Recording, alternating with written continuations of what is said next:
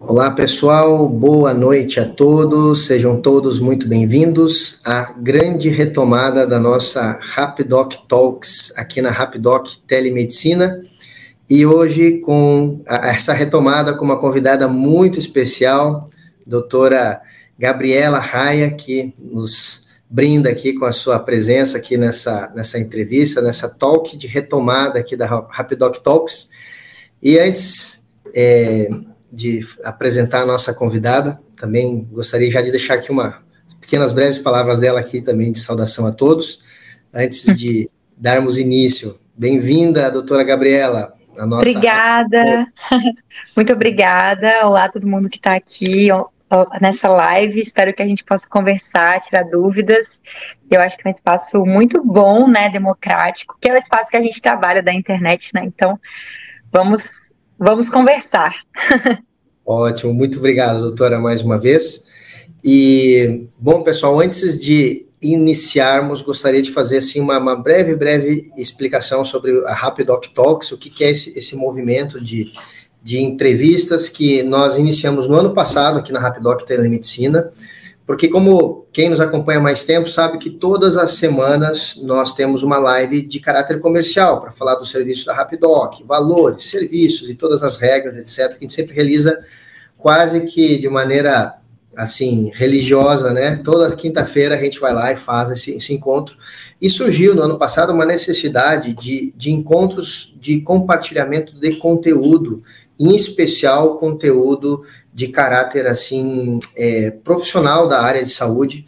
E ano passado, então, a gente começou esse movimento de entrevistar médicos que trabalham aqui conosco na Rapidoc Telemedicina, psicólogos, nutricionistas, advogados. E, e, enfim, demos uma parada no fim do ano, essa parada se estendeu por vários meses e agora nós estamos retomando a Rapidoc Talks com um enfoque muito grande de, de conversar com os médicos, que, que compõem a nosso quadro de, de equipe, né, de trabalho aqui na Rapidoc, para tirar dúvidas, compartilhar, né, buscar, né, junto aos nossos doutores aqui, é, esse compartilhamento de experiências, de informação, de elucidação sobre o que é a telemedicina, sobre a sua eficácia, dúvidas, enfim, diversas que existem, né, até fazendo um pequeno também, aproveitando esse preâmbulo aqui, nós teremos na semana que vem mais duas uh, talks, né, com uma com uma de nossas pediatras e a outra com uma de nossas é, ginecologistas para falar de ginecologia, para falar de pediatria. Então, é, nós vamos começar esse movimento, é, não vamos dizer que semanal, quase semanal, de bate-papos, entrevistas e, enfim, esclarecimento de uma série de coisas que, que surgem não só da, da nossa rede de parceiros, mas também dos usuários finais do serviço sobre enfim, tudo que é possível ser feito na telemedicina, ou através da telemedicina, né?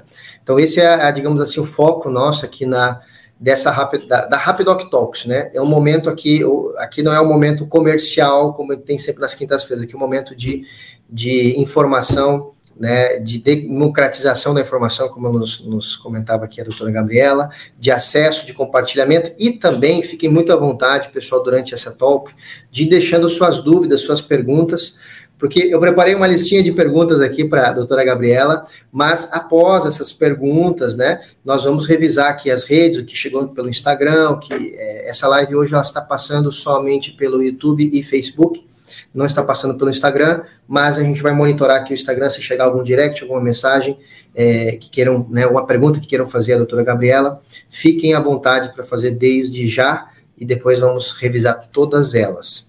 Tá bom? Encerrando aqui esse preâmbulo, gostaria de agora sim fazer uma apresentação formal da doutora Gabriela Raia. É, a doutora Gabriela é médica graduada pela Universidade Federal de Tocantins, teve sua residência em Medicina da Família e Comunidade na Universidade Federal do Rio de Janeiro. Ela trabalha na equipe da Rapidoc já telemedicina desde o início da nossa operação aqui, e também ela é médica indigenista pelo programa Médicos pelo Brasil no Tocantins, estagiou também em Portugal na Universidade de Algarve, e, na Fiocruz, e tem também experiência em populações quilombolas e comunidades em conflito armado no Rio de Janeiro. Então, isso aqui é um pouquinho, né, um mini, a mini bio da doutora Gabriela. E seja bem-vinda, doutora. Obrigado aí por aceitar o convite. E sem mais delongas, eu vou começar com uma sequência aqui de, de pontos, de perguntas. É, e, logicamente, aquilo que for chegando aqui pelos chats da, das redes vai complementando aqui o que eu trouxe. A primeira pergunta, doutora, para agora sim passar o, microfone virtual aqui para você. É, a telemedicina, em sua apreciação, né, ela veio para substituir os atendimentos presenciais, né, ou para somar, ajudar dentro do processo da gestão da saúde. Passo a bola para você, doutora. Bom, obrigada pela apresentação. Olha, a telemedicina ela vem como mais uma ferramenta de assistência à saúde, ou seja, ela não vai substituir de forma alguma a telemedicina, ela tem por objetivo acabar ou diminuir o que é o atendimento presencial. Na verdade, eu entendo que a telemedicina ela é uma ferramenta que já está tomando conta do mundo todo e que a pandemia que foi algo tão difícil, né, que a gente enfrentou, acabou trazendo, colocando na ordem do dia a possibilidade de usar a tecnologia da internet para a gente levar assistência, especialmente na época da pandemia, porque a gente tinha a dificuldade da contaminação, né, por conta do coronavírus. Então, existia um risco das pessoas, ao se deslocarem para as unidades de saúde, às vezes casos mais leves do coronavírus, adquirirem o vírus, ou seja, pessoas que estavam aí com uma simples gripe, ao procurarem uma assistência médica, se depararem e se contaminarem, e também pelo fato da gente ter ficado em isolamento, as unidades de atendimento ficaram mais restritas, né? surgiram inclusive os hospitais de campanha, isso tudo mudou a realidade. E a gente sabe que as grandes crises, isso na história da humanidade sempre foi assim, toda grande crise também é uma grande oportunidade.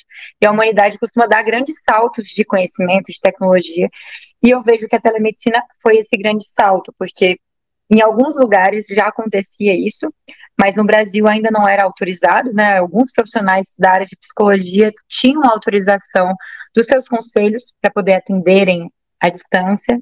Isso foi possível também e hoje é fiscalizado pela Anvisa, é algo que funciona assim no Brasil inteiro e que eu entendo que é o futuro, mas é o hoje, porque a gente já está fazendo acontecer. A telemedicina permite que a gente leve informação, que a gente oriente, que a gente trate uma quantidade imensa de patologias é, e, de fato, eu que já estou há mais de um ano assim atuando, eu sinto que as pessoas começaram a entender também qual que é o local da telemedicina, como que essa ferramenta que é tão acessível, que assim, basta você ter uma internet, você ter um parceiro, né, no caso aqui a Rapidoc, que viabiliza essa comunicação de nós médicos com o outro lado, com o paciente. Então, como que é acessível, muitas vezes as pessoas têm realmente que, questões e queixas que são simples, que basta realmente a gente conversar, tirar essas dúvidas e que a pessoa ficaria horas e horas numa fila de um, de um convênio ou por vezes tentando agendar uma consulta. E também casos bem mais complexos a gente consegue dar aí várias vários caminhos. Então eu sinto que a telemedicina ela vem uma, é uma ferramenta que veio para ficar, eu acho que independente da realidade de saúde, né, seja numa situação de pandemia, seja numa situação é, tranquila, sem grandes questões, a gente pode usá-la. E sinto que a gente nunca vai mais retroceder, porque a tecnologia, ela se mostrou muito eficiente, né, a gente percebe com o crescimento mesmo da, da própria Rapidoc, como que a gente está é, com a quantidade cada vez maior de pacientes, né? Então, assim, o que comecei no início, a gente estava realmente engateando, agora a gente sente é, que os pacientes estão entendendo a ferramenta, estão sabendo utilizar a ferramenta, porque é uma ferramenta que exige, né, ter uma boa conexão, enfim. E os parceiros também, né, estão entendendo, então é, a gente só tem que agradecer que essa tecnologia está sendo um braço da democratização da saúde, né, no Brasil e no mundo.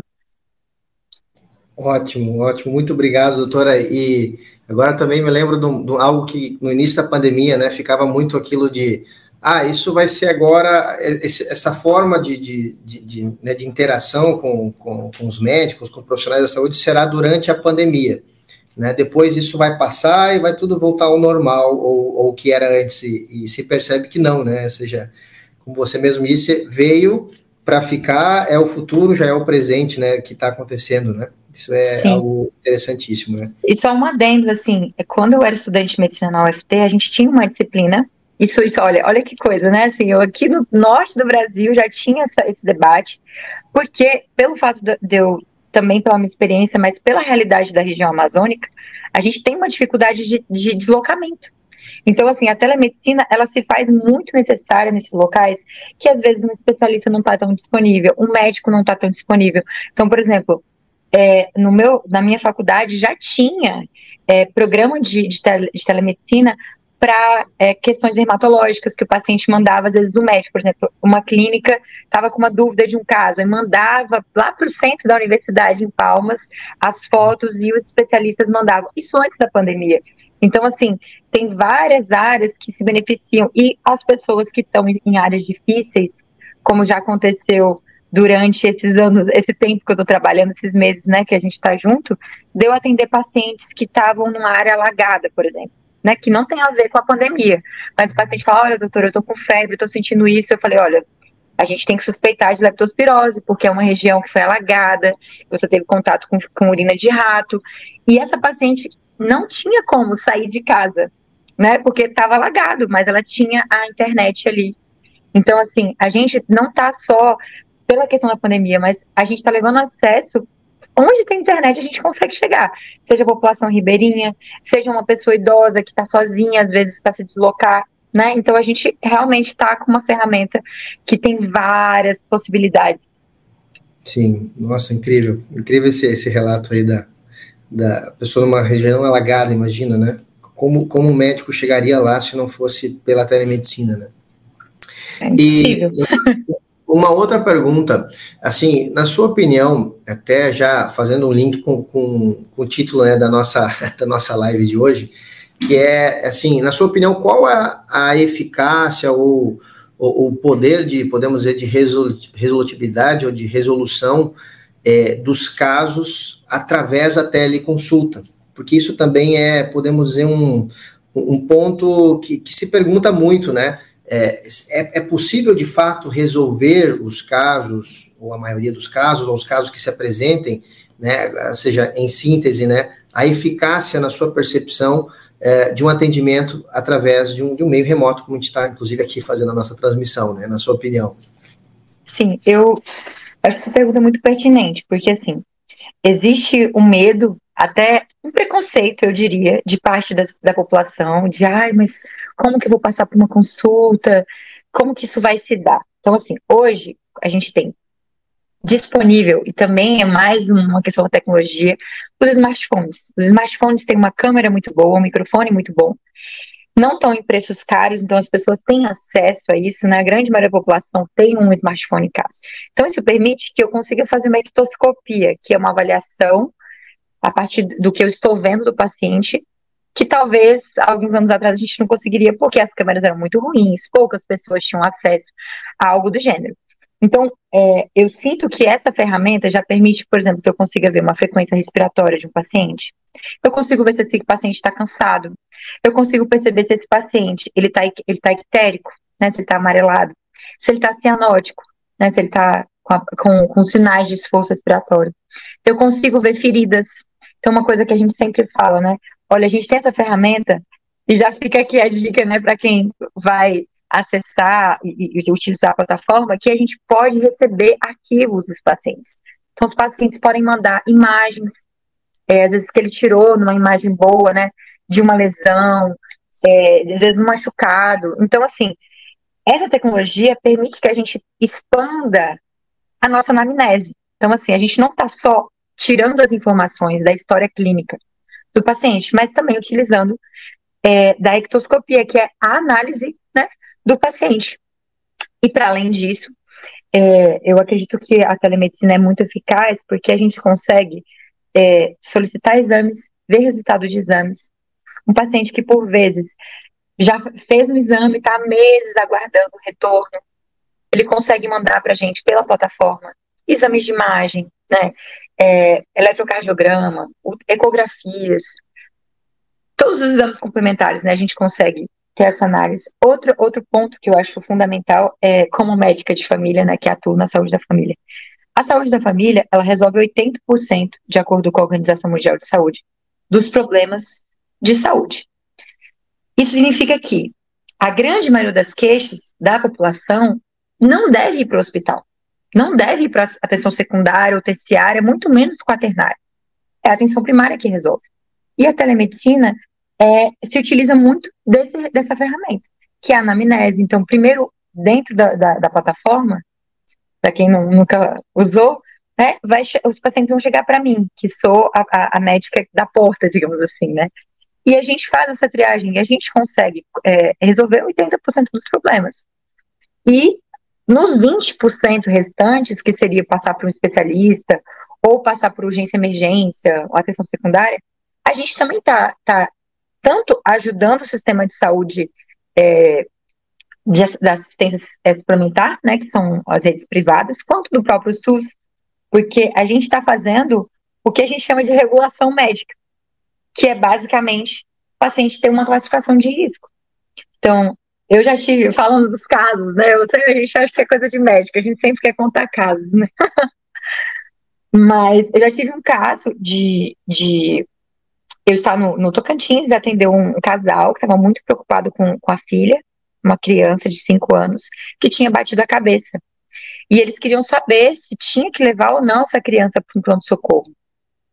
E aí eu conversei com eles e tudo e falei, olha, vocês têm que levar, porque na medicina, mesmo que ela esteja consciente, que ela esteja brincando, a gente tem seis horas de obrigatoriamente estar de perto dessa criança, vendo se ela não vai alterar a consciência. Então, assim, essa informação eles não teriam.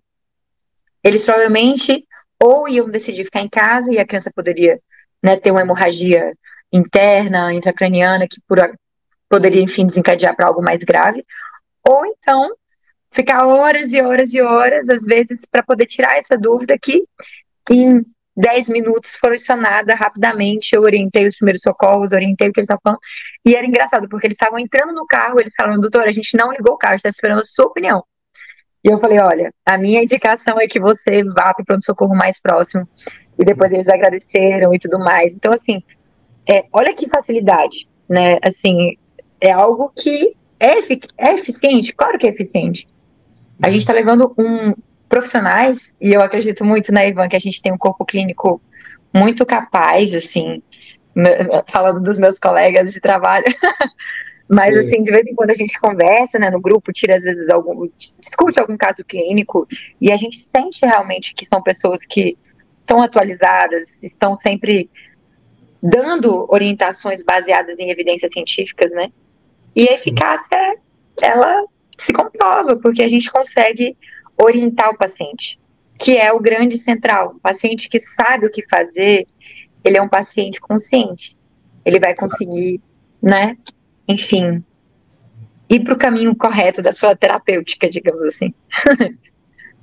Sim, não, inclusive, agora me lembrei de um ponto também que é, assim, é, até gostaria também da, da, sua opinião, né, que eu acho que um grande problema hoje também é a, é a, a, dificuldade hoje no acesso ao médico, né, de maneira geral, seja via SUS, ou até mesmo via rede privada, uh, leva muitas vezes as pessoas a fazerem a sua, ou a, ou a automedicação, né, ou a sua autoavaliação, que é o exemplo que você acabou de dar, ou seja, é, já estou autodefinindo o que, o que acho que é, e, e, em base a isso, né, vou, não vou fazer algo que poderia prejudicar meu filho ou a mim mesmo, porque acaba, que nem você disse, o, é o é paciente sem uma orientação médica é, eficaz ou, ou, devida, né, leva ele a, a, tomar suas próprias decisões e, e, e seja, não, né, falo para mim que não sou médico, ou seja, não somos médicos para tomar é, nos autoavaliar e já, não, isso aqui é tal coisa, vou amanhã vou, vou no pronto-socorro porque não é nada de urgente. E Sim. poderia ser uma coisa gravíssima, né?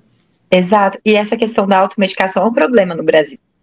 As pessoas, pela falta de acesso, e é algo histórico, infelizmente, a gente está, né, cada vez mais expandindo, né, até a questão das, das escolas médicas, tem mais médicos sendo formados, com qualidade, tudo isso.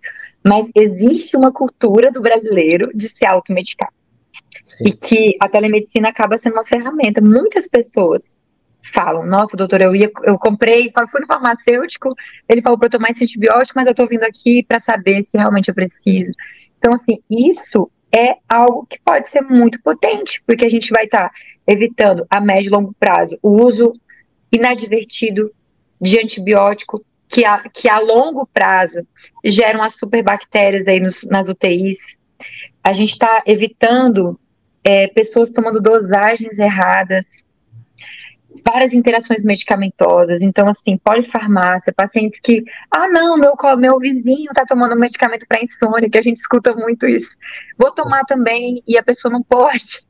Então, assim, essas dúvidas são dúvidas muito importantes, porque é, esse processo de achar que é médico e o doutor Google, que as pessoas Sim. colocam no, tudo no Google e acham que sabem, isso é muito perigoso, né? Ainda mais assim, num país que a gente tem uma população muito grande de pessoas que não acessaram o ensino superior, né? Que não tem muito conhecimento, não tem o hábito de ler bula, acha que está fazendo algo inocente, na verdade não.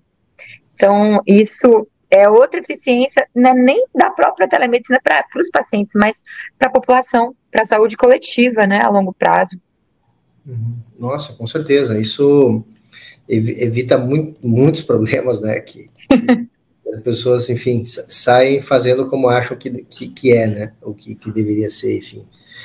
É, bom, eu tinha uma outra pergunta que eu acho que ela já foi respondida aqui, que era se, de fato, então, através da, da conversa, é possível de tratar de forma adequada. Então, eu entendo que está super respondida essa perguntinha que eu tinha separado para você, doutora, né? Que sim, né?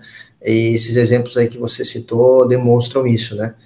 E uma outra pergunta que eu tinha aqui separado é, é a seguinte: quais são os casos, né, ou quadros clínicos assim mais frequentes nos atendimentos é, nessa modalidade da teleconsulta que você assim percebe que que, que é, é mais recorrente, que mais se apresenta assim na, na sua forma de ver, assim, do dia a dia, né? Bom, é, agora que a gente está expandindo, acho que estão vindo casos muito diversos, né? Perfis bem na cara do Brasil mesmo, desde idosos a crianças.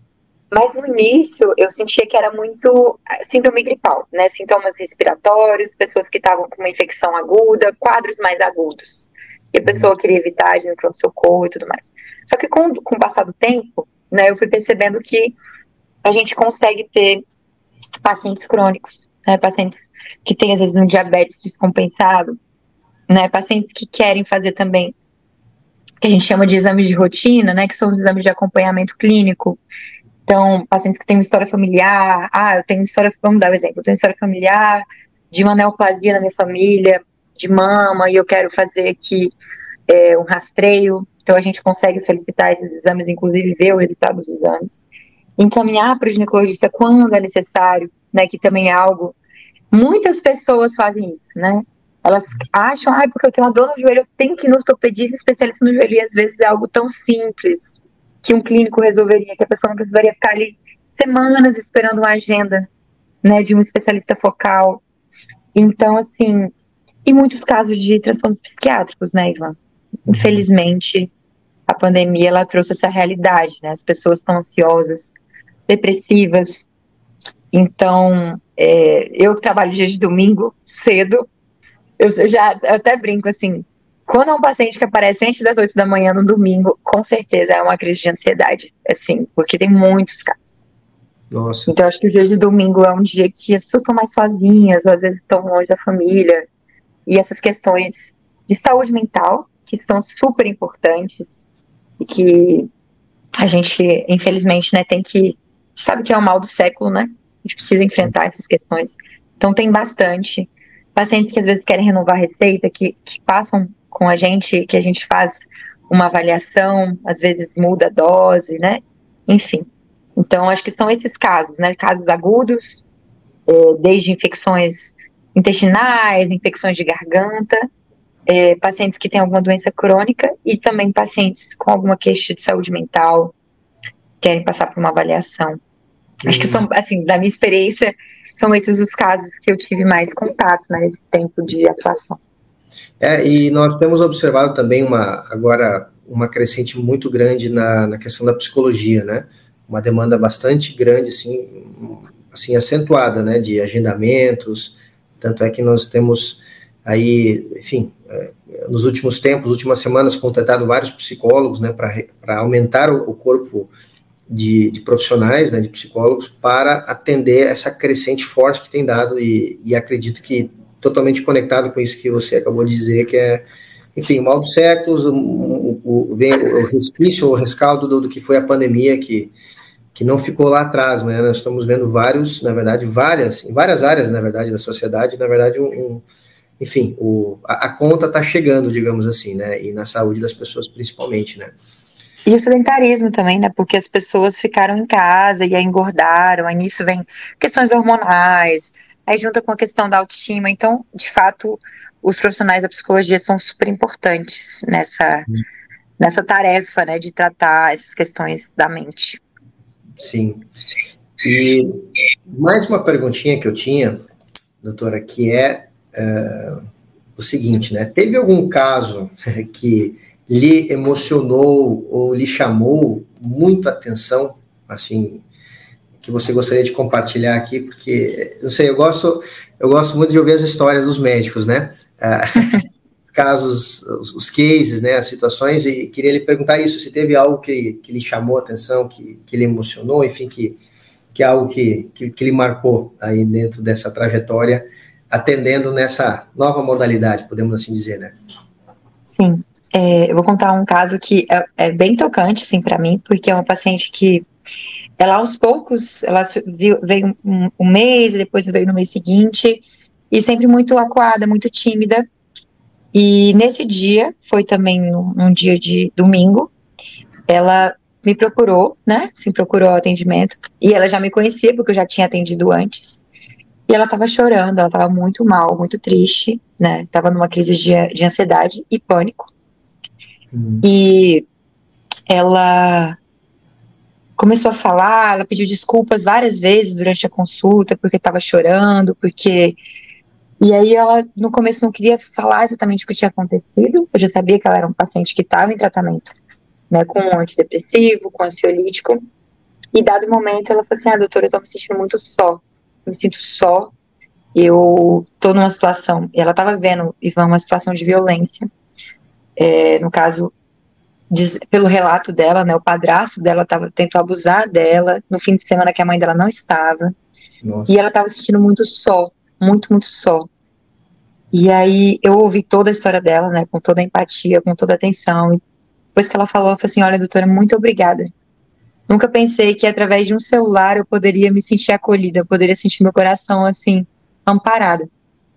E aí eu passei o medicamento para ela naquele, naquele momento de crise de pânico e dei as orientações, né? Olha, você pode ligar para o 90, você pode buscar uma delegacia da mulher. Você não está sozinha. Aqui a gente trabalha 24 horas à disposição. Quando você quiser, a gente está aqui. E, e ela sentiu assim, eu vi que a, ela, a expressão dela foi de uma vergonha no início, de estar tá passando por aquilo e de se sentir só.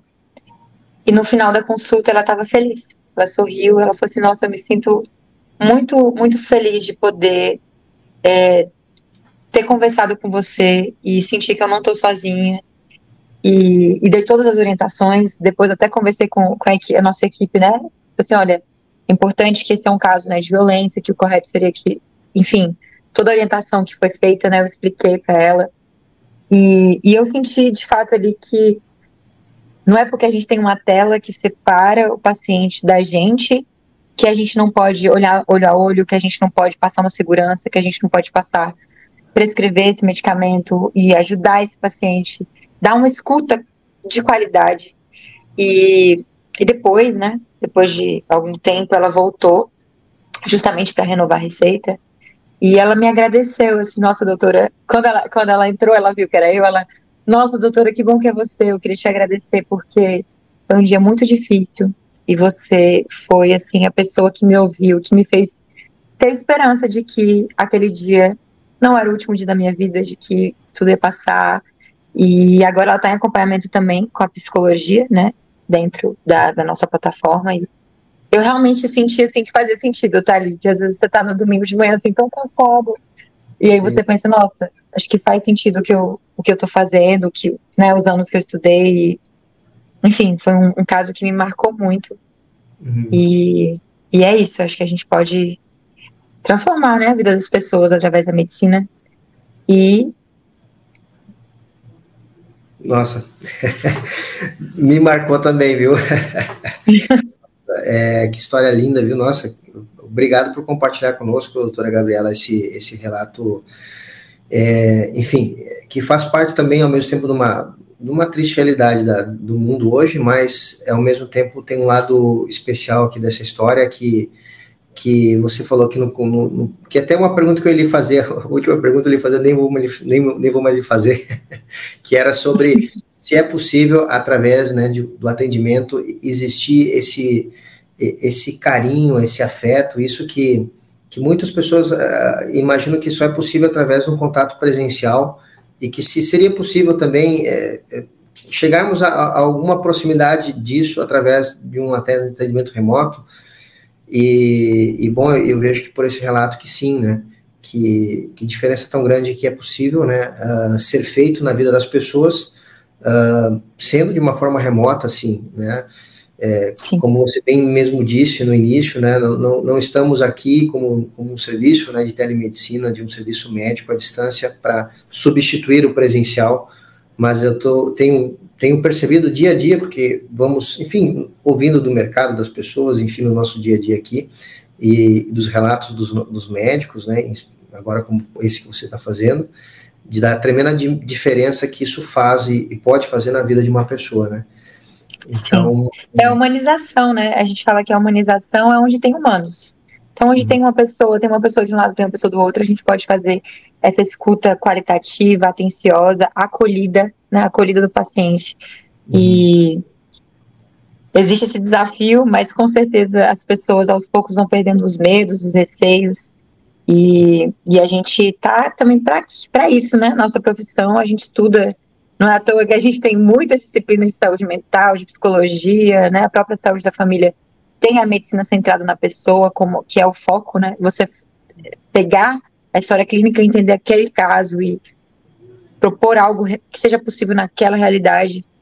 E a gente consegue, sim, tendo. São dois, dois seres humanos, né? Então a gente pode humanizar a atenção também à distância. Ótimo. Excelente, doutora. Muitíssimo obrigado, viu, pela, pelos relatos, pela, pelos grandes ensinamentos que nos deixou aqui e, e enfim, por, por tudo que nos compartilhou. E gostaria de aproveitar esse momento aqui para comentar alguns pontos aqui que chegaram aqui, algum, através das redes, para também é, pedir aqui a sua, os seus comentários, né? Chegaram algumas perguntinhas. Bom, primeiro um depoimento da Miriam aqui, falando sobre.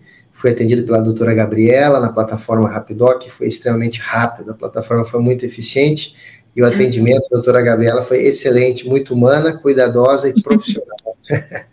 obrigada. muito obrigada. Obrigado, Miriam, e obrigado, doutora Gabriela, viu, pelo, pelo que você é, pela forma que tem atendido todos que chegam aqui a, a, até a Rapidoc, né? É, teve uma pergunta aqui do Tiago Henrique, remédio controlado dá para pegar receita na telemedicina? Deixo com você, doutora. Pronto, vou responder. Bom, existe uma, uma, uma normativa da Anvisa, né, sobre a telemedicina. Então, existem algumas substâncias que são as exceções, né, como os benzodiazepínicos, diazep, é, diazepam, clonazepam, que são, alguns, são medicamentos que têm, têm risco, né, para a saúde da pessoa, então a Anvisa não autoriza que a gente faça a renovação online, mas a grande maioria dos antidepressivos, ansiolíticos, hipnóticos, medicamentos para dor, como o tramadol, que são medicamentos opioides, mas que são de controle especial, todos eles podem ser sim renovados através da telemedicina. É, então a gente tem essa, essa, essa possibilidade, e eu sempre digo né, que na plataforma, a gente consegue ter um prontuário eletrônico realmente daquele, daquele caso. Então, a gente consegue saber se aquele paciente já faz uso do medicamento, a gente já deixa salvo ali, por exemplo, um laudo médico, se o paciente né, acompanha com o psiquiatra. Isso facilita muito né, para os pacientes que fazem uso contínuo do medicamento, que vão usar, às vezes, por uma dor crônica ou por um problema de ansiedade, que é um tratamento mais prolongado. Então, a grande maioria dos casos, a gente consegue sim renovar e prescrever pela telemedicina. Ótimo. Obrigado, doutora. E, bom, aí teve um comentário também do Tiago sobre a, a, plataforma, se é possível ela ser menos pesada, para que trave menos.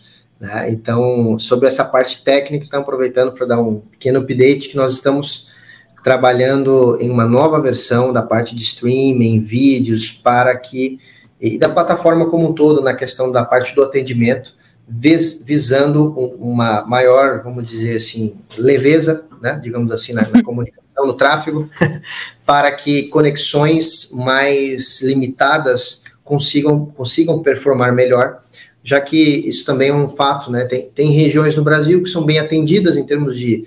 É, as capitais, muitas hoje têm o 5G, por exemplo, mas Sim. tem cidades no interior que não, que, que não tem nem o 3G, né? Ou tem o 3G, mas ele funciona como não sei, meio G, um G, né, de, de, tão lento que é. Então, sobre, sobre isso, sim, é algo que na parte tecnológica estamos trabalhando para esse ano lançar uma nova é, versão aí da, da parte do atendimento, que, que é a parte que é mais usada, na verdade, do, dos, dos sistemas, né? Certo. E para encerrar aqui, teve um, uma pergunta sobre qual é o Instagram. Ah, é verdade, não postamos. Qual é o Instagram da doutora Gabriela? Deixa. Pronto, Qual? no Instagram é super simples, é arroba Gabriela, underline Raia, R-A-I-A. E, bom, estou por lá também. Acabei de compartilhar, Gabriela, underline Raia, né? Isso. Acabei de compartilhar aqui no, na, nas mensagens aqui dos comentários. Então, sigam lá a doutora Gabriela também para acompanhar aí os highlights, aí os stories, enfim, o que ela posta também lá pelas suas redes, tá? Sim.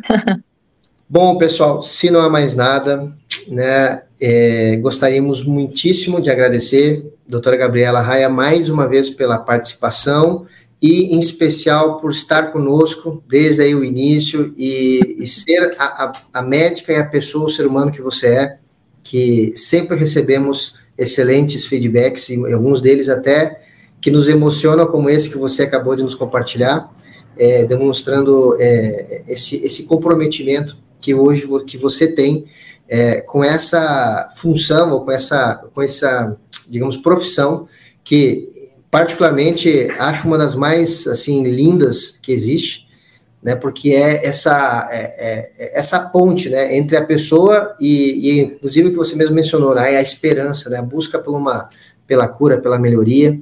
E isso para mim é o que simboliza é, esse ato o ato médico, né, a medicina em si. Então, nosso muitíssimo obrigado, doutora Gabriela, é, a todos que nos acompanharam aqui, e antes de encerrar, passo também a palavra à doutora para que também dê a sua mensagem aí a todos, antes de encerrarmos. Muito obrigada pelo convite, né? Obrigada, Rapidoc.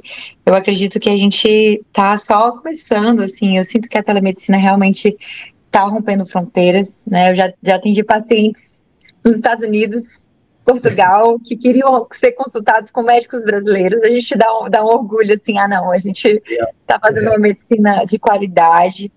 E, e é isso, assim, eu acredito que é uma plataforma muito democrática, que a gente pode cada vez mais levar informação, educação em saúde, é, fazer com que não tenha esse distanciamento tão grande né, do que é o ato médico para o que é o paciente, para que a gente consiga que as pessoas também tenham mais autonomia, mais conhecimento sobre a sua própria saúde, saibam se cuidar mais.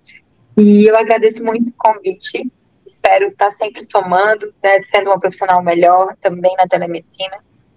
E é isso. Obrigada. Obrigado, doutora, mais uma vez. Obrigado mesmo de coração e pela participação, pela aula que nos deu aqui hoje e pelo exemplo de, de médica, de ser humano que você também aqui nos transmitiu. Muito obrigado mesmo. Obrigado a todos que participaram aqui ou que vão assistir, já que ficará gravado aqui no YouTube. Quem não pegou, vários me perguntaram, vai ficar, vai ficar gravado? Vai ficar gravado, se não pôde assistir agora, assiste depois. E obrigado a todos e damos aqui por encerrado nossa retomada da Rapidoc Talks. Uma boa noite a todos, boa noite, doutora. Até mais, pessoal. Boa noite, tchau, tchau. tchau. Obrigada.